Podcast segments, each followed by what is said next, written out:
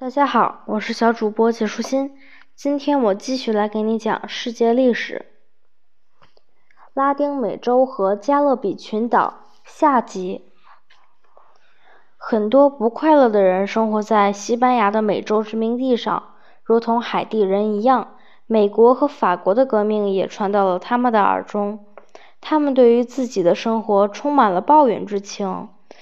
克里奥尔人感到愤愤不平。因为国王从西班牙派来的那些人拥有各种的权利，而他们却没有。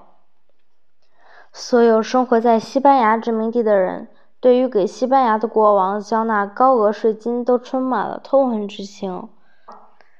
麦士蒂索人和克利奥尔人也一样，他们对西班牙也怀有满腔的愤怒。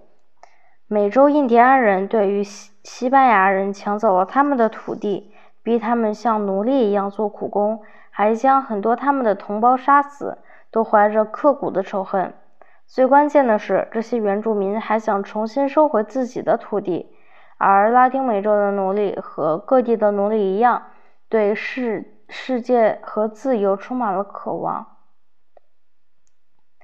反抗西班牙的起义首先发生在南美洲，也就是如今秘鲁的国土上。印加国王的后代图帕克·阿马鲁是起义的领导人。起义爆发之后，西班牙人的部队开过来，将图帕克·阿马鲁和他的战友们杀死，叛乱就这样结束了。后来，经过很长的一段时间，拉丁美洲才改天换地。在一八零零年后不久，很多大事相继发生。首先，拿破仑在西欧洲将西班牙征服。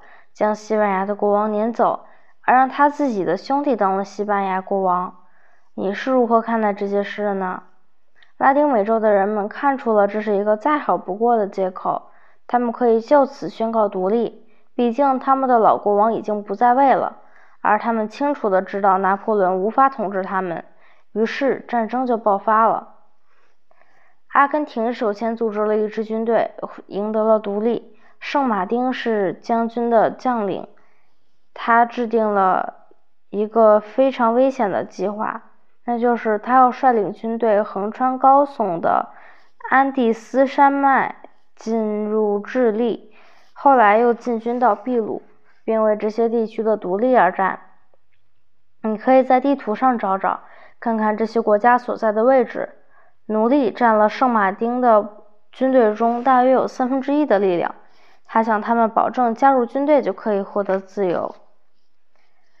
西蒙·玻利瓦尔是拉丁美洲历史上最著名的英雄。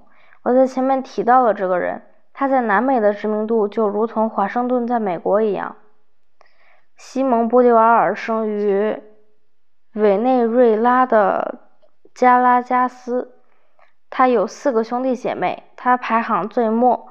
他的父母是富有的克里奥尔人，拥有很多的房屋、金矿、银矿、大量的家畜、种植的蔗糖和可可树的大农场。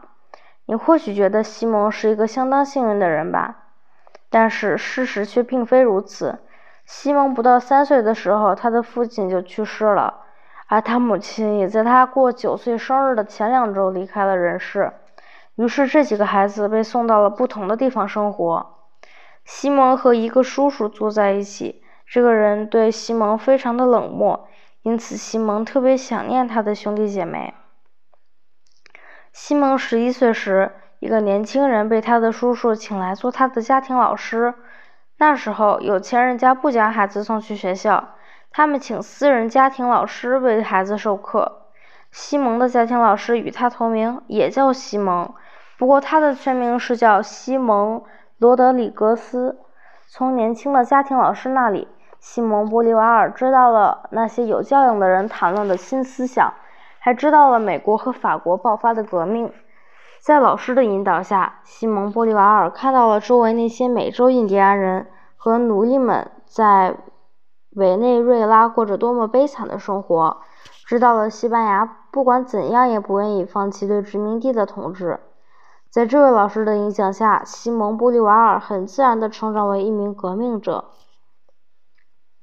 1811年，委内瑞拉的科利奥尔人宣布从西班牙统治下独立出来，就像其他殖民地在宣布独立之后，总免不了要和殖民国家发生激战一样。为了真正实现独立，和西班牙之间的战争也是南美之间的人们必须面对的。此刻，西蒙·玻利瓦尔已经成为了起义军的最高统领之一。第二年，一场大地震发生在加拉加斯，上万名起义军战士在地震中死去。这时，多数人都想要放弃起义战争，但是西蒙·玻利瓦尔仍然坚定不移地坚持着自己的信念。他重新组织了一支军队，继续坚持战斗。最终，他先将委内瑞拉解放，之后又将哥伦比亚、玻利维亚和厄瓜多尔解放。玻利瓦尔成为这个刚刚独立的国家的总统。他为这个国家取名叫大哥伦比亚共和国，以纪念克里斯托弗·哥伦布。玻利瓦尔希望能将拉丁美洲的全部地区统一，但是他的计划没能实现，而且脱离了西班牙统治的地方，最终分裂为现代中美洲和南美中的一些独立的小国。其中一个国家的名字就是来源于伟大领袖玻利瓦尔的名字。你可以试着在地图上找找这个国家吗？在多数刚刚独立的新国家中，富人们不愿意与平民们分享权利。也拒绝将土地还给美洲印第安人，更没有人愿意像西蒙·玻利瓦尔希望的那样将奴隶制度解除。因此，独立后的拉丁美洲当初的所有问题并没有得到很好的解决。尽管如此，在南美中和中美中所有的国家中，西蒙·玻利瓦尔仍然是一位英雄。在这些地区，人们称他为“解放者”。墨西哥和美国南部最邻近的国家，过去它包括诸如克萨斯、克利桑那、新墨西哥和加利福尼亚这些地方，曾被称为新西班牙。和南美洲的人们一样，墨西哥人也起义反抗西班牙的统治。克里奥尔人的神父米格尔·伊达尔戈首先领导了墨西哥人的起义。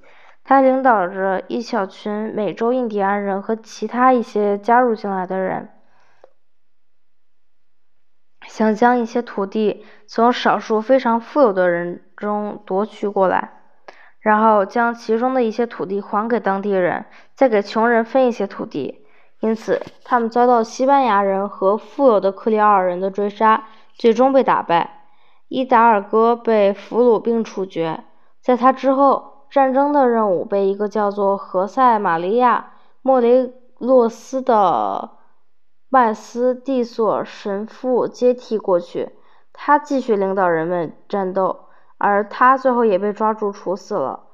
最后，在西班牙的独立战争是由克里奥尔人领导的，但是富人将权力牢牢地抓到了手中。1821年。奥古斯丁·德伊图比尔德将军正式宣布墨西哥的独立。不久，他成为了墨西哥的皇帝。独立的墨西哥书写了自己全新的现代历史。今天的内容就是这些啦，小朋友，拜拜。